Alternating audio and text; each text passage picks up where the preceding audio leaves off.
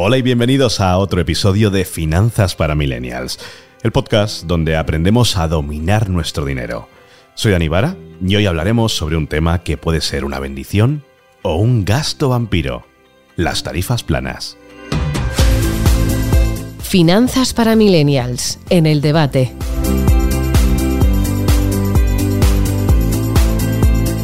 Las tarifas planas suenan tentadoras, ¿verdad? Bueno, lo primero vamos a hablar de qué son. Al suscribirnos a una tarifa plana, pagamos una cantidad fija cada mes por un servicio o producto. Esto puede incluir desde gimnasios y servicios de streaming hasta planes de telefonía móvil y comida a domicilio. Pero, ¿cómo pueden estas tarifas planas afectar a nuestras finanzas?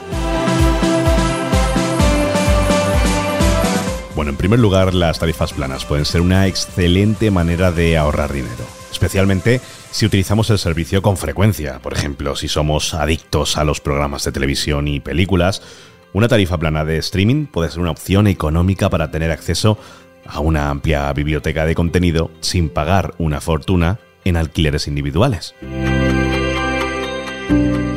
Sin embargo, cuidado, estas tarifas planas también pueden convertirse en verdaderos gastos vampiro si no hacemos bien nuestros cálculos. A veces nos suscribimos a servicios que realmente no utilizamos lo suficiente como para justificar el pago mensual. Y ahí es cuando nuestras finanzas empiezan a sufrir.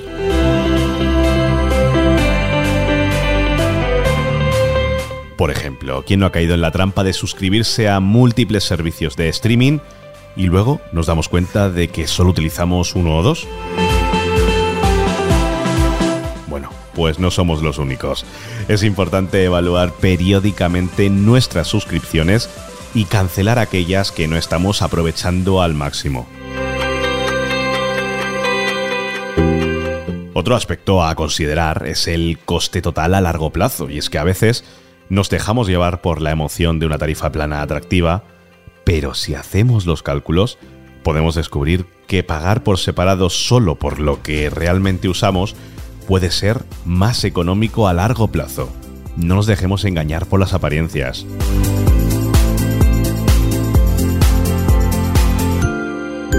La clave está en hacer un análisis realista de nuestras necesidades y hábitos de consumo antes de suscribirnos a una tarifa plana. ¿Realmente utilizaremos ese gimnasio cinco veces a la semana? ¿Vamos a ver suficientes películas para justificar el coste del servicio de streaming? Bueno, pues preguntas como estas nos ayudarán a tomar decisiones financieras más inteligentes. Y es que como todo, tiene sus cosas buenas y sus cosas malas. Una de las ventajas de las tarifas planas es que te brindan la posibilidad de tener una previsibilidad financiera. Sabes exactamente cuánto vas a pagar cada mes, lo que facilita la planificación de tu presupuesto. Si eres de los que prefiere evitar sorpresas desagradables, esto puede ser un punto a favor. Y por todo esto es crucial hacer una evaluación realista de las necesidades y hábitos de consumo antes de suscribirnos a una tarifa plana.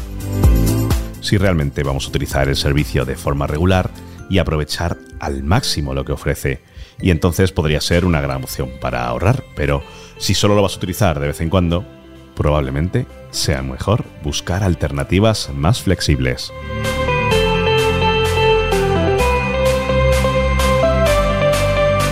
Y como todo, existen algunos consejos para aprovechar al máximo las tarifas planas y evitar que se conviertan en gastos vampiros. Por ejemplo, hacer un inventario de nuestras necesidades. Este es el primer punto y el más importante. Además, comparar opciones, leer la letra pequeña y evaluar periódicamente nuestras suscripciones. Conocer en cualquier momento a qué estamos suscritos y por cuánto dinero. Por supuesto, también se puede negociar y buscar descuentos. No tengamos miedo de negociar o buscar descuentos en nuestras tarifas planas. A veces los proveedores están dispuestos a hacer ajustes o ofrecer promociones especiales para retener a los clientes. Vamos a estar abiertos a la posibilidad de negociar mejores condiciones.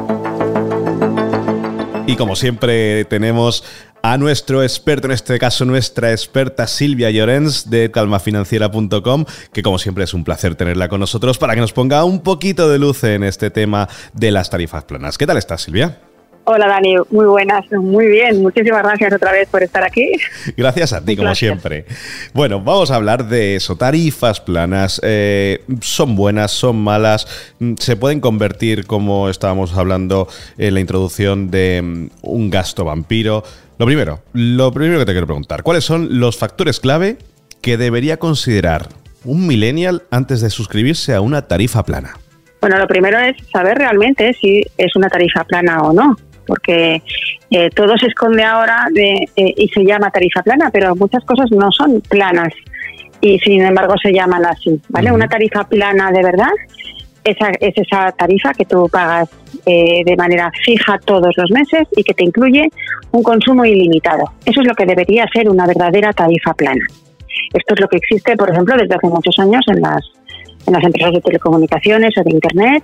Yo pago una tarifa plana de Internet y puedo consumir todos los megas que yo quiera o gigas que yo quiera ¿eh? Eh, pagando una cuota mensual, ¿vale?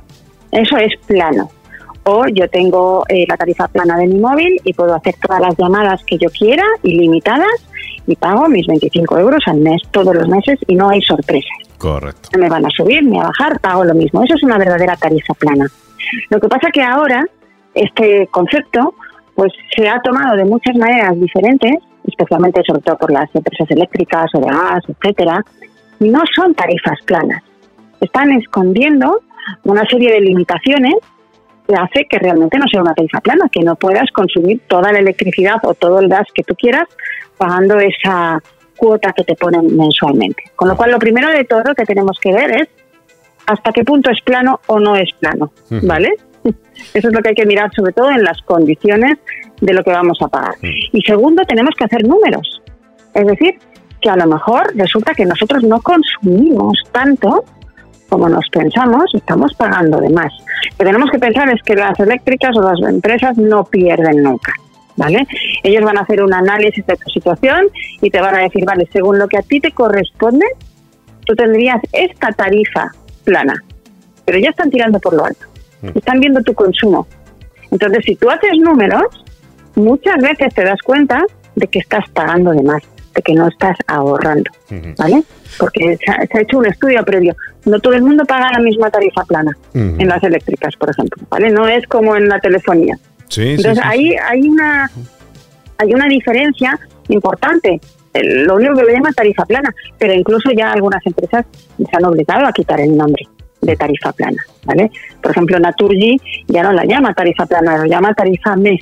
Ah. Que no es, lo empezó llamando tarifa plana y luego no era una tarifa plana, era un bono. Y legalmente no se puede hacer esto. Un bono, claro, hay una confusión muy grande en el término tarifa plana. Eso es sobre todo lo, más, lo que nos tenemos que dar cuenta. De todos modos, Silvia, mm, confírmame si esto es así o no. Incluso en las tarifas de telefonía, de internet, suele haber una cláusula en los contratos de las tarifas planas en las que, mm, si no recuerdo mal, se le llama de uso, de uso eh, correcto, algo así, en el cual, bueno, dicen que, que sí, que puedes tirar todo lo que quieras siempre que no sea una burrada lo que hagas, claro. Claro, pero esa burrada no la definen muy bien. Ya, se queda como en el aire. Pues por eso digo que hay que mirar muy bien las condiciones y luego definir qué es el exceso de mm. consumo, porque no lo definen. Mm. No te dicen si llegas a un determinado número de X kilovatios, megas, lo que sea, a partir de ese momento tienes que pagar esta otra tarifa, que siempre es mucho más cara, por cierto, ¿vale? Em, eso no te lo cuentan, con lo cual es muy difícil de definir cuándo se produce ese exceso. Pues no lo puedes calcular bien. Consumo responsable. muchas veces lo que, no me acordaba. Exacto, pero ¿qué, significa consumo responsable? Porque está muy, es muy diferente en cada compañía. Claro. Y no está definido correctamente. Mm. Y luego tenemos que saber que vamos a pagar probablemente en muchas de estas ocasiones durante 11 meses esa tarifa plana, mm. pero en el mes 12 va a venir la compañía, va a mirar lo que has consumido y te va a decir, oye, ¿qué te has pasado? Y ahora te tengo que cubrir te tengo que, tengo que cobrar la tarifa adicional, que es mm. siempre mucho más cara, porque la mm. empresa no va a perder contigo. Efectivamente. ¿Vale? Entonces, es, hay que analizarlo muy bien, hay que hacer los números y hay que ver si te compensa. Y cada persona es muy diferente, sus circunstancias mm. son muy distintas. ¿Cuál es otra tarifa plana? Por ejemplo, en Netflix, yo pago 12 euros al mes y me puedo ver todas las películas que yo quiera. Pero si resulta que yo solo veo una película al mes, mm. esa película me está costando 12 euros o 14 euros o la tarifa que yo esté pagando. Claro. Entonces, tenemos que ver el uso que hacemos de ello. Peor aún si aún así eh, apenas consumes, eh, por ejemplo, cine o series, tienes Netflix y además tienes Sky Showtime, por ejemplo, o tienes Amazon Prime y lo sigues pagando y al final... Claro. Una de las cosas que yo eh, me encuentro siempre en mis clientes es que cuando empezamos a indagar, a estudiar sus finanzas, aparecen un montón de estas tarifas planas, un montón de suscripciones, que no se utilizan, mm. que no se usan. Y te iba a preguntar, Silvia. Tenemos que hacer esa revisión. Sí, perdóname. Eh, entonces, para ti, ¿cuál es el mayor error que se cometen, bueno, tanto los jóvenes como los no tan jóvenes, al evaluar si una tarifa plana les conviene o no? El no leerse la, letra grande, porque mm. ya no es la letra pequeña, mm. es la letra grande. Es que no se leen las condiciones. Es que te convence una operadora al teléfono de una oferta, ¿eh? te crees que eso es lo que vas a pagar pero no te está diciendo todas las condiciones que eso supone y qué pasa cuando te pasas o cuando no llegas o mm. hay que leerse todas las condiciones y hacer números, coger la calculadora y saber lo que consumimos. Y ahí es de verdad cuando vamos a ahorrar. Qué bueno. Cuando miramos. Y Silvia, otra pregunta. Eh, para ti, bajo tu punto de vista, bueno, me imagino que habrá que evaluar cada caso, pero para esas personas que no están seguras de comprometerse con una tarifa plana, eh, ¿Es bueno que miren las llamadas alternativas flexibles antes que contraten una tarifa plana? ¿O es mejor al contrario? Primero la tarifa plana y si ve que no se llega o no se consume, pasarse una flexible. Yo, yo empezaría pagando la flexible, ¿vale? Porque además psicológicamente voy a estar mucho más pendiente del consumo. Mm. Voy a ser más responsable del consumo porque voy a pagar por lo que consumo, ¿vale? Y estudiar entonces y hacer números y decir, vale, ¿cuánto estoy pagando yo este mes o estos dos meses? y luego voy a ver qué condiciones tiene la otra tarifa, mm. sea plana o no sea plana, ¿vale? Mm. Y entonces voy a comparar. Mm. Yo creo que comparar. Pero empezaría con esa tarifa, la, normal, la flexible, sobre todo para que psicológicamente yo sepa que estoy pagando por lo que consumo y voy a ser mucho más responsable. Voy a tener mucho más cuidado que pensándome que tengo una tarifa plana y ya puedo consumir todo lo que quiera. Seré menos responsable. Porque a quien no le ha pasado y contrata, por ejemplo, en telefonía una tarifa buenísima que te la venden muy bien con llamadas limitadas, vamos a poner que eso lo tenemos, y con 100 gigas en el móvil. Y después tú te echando cuentas dices, si es que estoy gastando apenas 5, me sobran 95 por los cuales estoy pagando por ellos. Exactamente. Y es que no miramos porque no miramos ni los gigas que consumimos. Tal cual. sobre todo los más jóvenes, ¿eh? sobre todo los más jóvenes. Queremos más y más y más. Y al final, claro, al final pagamos más y más y más. Y Silvia, por último, eh, bajo tu opinión sobre las tarifas planas, eh, ¿crees que son una herramienta de ahorro para los jóvenes y ya no tan jóvenes como somos algunos? ¿Crees que son una opción válida o pueden ser un riesgo financiero? Normalmente suele ser un riesgo porque no nos damos cuenta de que las empresas no pierden. ¿Vale? Y cuando te ponen una tarifa plana es porque ellos ya han estudiado muy, muy bien y en profundidad que la gente no consume tanto como lo que ellos van a cobrar. ¿Eh? Es como los gimnasios. Los gimnasios, ellos ya tienen muy estudiado que la gente luego no va tanto al gimnasio como la cuota que pagan todos los meses. ¿Vale? Eso está muy, muy estudiado. Y entonces, si existen es por algo, porque las empresas van a ganar, las empresas no pierden. A lo mejor hay alguien que sí, que efectivamente ¿eh? ha hecho bien los números y está y tiene un consumo muy alto y eso le merece la pena. Pero es que hay que hacer muy bien los números, hay que mirar. Porque además lo que decías tú antes es que al fin y al cabo llega el fin de año eh, y dice la empresa, vale, te has pasado, eh, vamos a ajustarte el precio. Ajustarlo siempre significa subirlo un poquito más, pero cuando llega mes tras mes, que no se llega al consumo de la tarifa plana, se queda por debajo, tampoco te devuelven el dinero. O sea que al final, como dices tú, Silvia, siempre gana la banca. Claro, pero es que por eso entonces no es plana. Tarifa plana es un gimnasio. Yo no voy a pagar más el mes 12 por haber ido más veces al gimnasio. La tarifa plana en el gimnasio sí es plana, mm. ¿vale? Pero la tarifa plana de la electricidad, en donde luego me van a regularizar, no es plana. Tenemos que distinguir lo que es plano de lo que no lo es.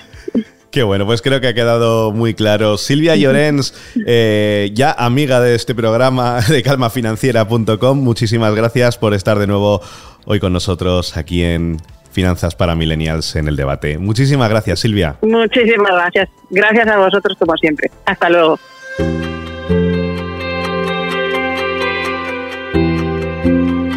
Bueno, pues como ves, el control de nuestras finanzas está en nuestras manos tenemos que tomar decisiones conscientes y analizar cuidadosamente si las tarifas planas son una opción adecuada para nosotros. Es que hay que evitar a toda costa que se conviertan en gastos vampiros que erosionen nuestro presupuesto. Y con esto llegamos al final de otro episodio de Finanzas para Millennials. Espero que hayas encontrado útiles los consejos sobre las tarifas planas y cómo evitar que se conviertan en gastos innecesarios. Recuerda que la clave está en el equilibrio entre el ahorro y la satisfacción de nuestras necesidades. Ha sido un placer. Soy Dani Vara. Adiós.